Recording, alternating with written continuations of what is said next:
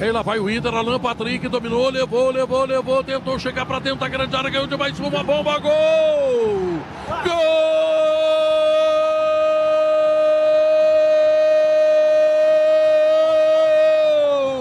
Alan Patrick! Senhoras e senhores, pare tudo aí. Pare tudo e me escute, por favor. Gol de craque porque o cara pega uma bola na intermediária, encara todos os defensores do Grêmio que aparecem na sua frente, passa por todos, ganha de todos com habilidade, categoria e desfere um chute mortal, forte, definitivo, letal para empatar o jogo para o Internacional a 31 minutos da etapa complementar. Alan Patrick é gol de craque.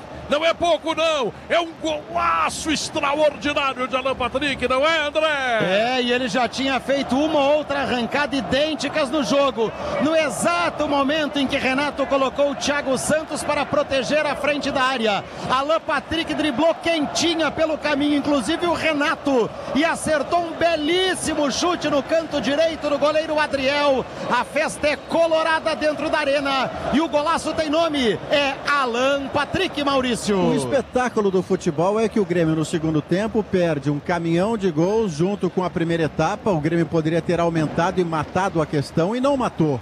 E o Grêmio muda com o Thiago Santos para ser o guardião da zaga à frente dos zagueiros. Ali ninguém passa pois o último jogador a ser driblado nessa vereda construída pelo Alan Patrick foi justamente Thiago Santos. Um paninho, uma janelinha, num dos gols mais bonitos do Campeonato Gaúcho, Bertoncello. Segundo gol marcado por Alan Patrick em clássico, seu 14 pelo Inter no Grenal 438 é o empate de número 139.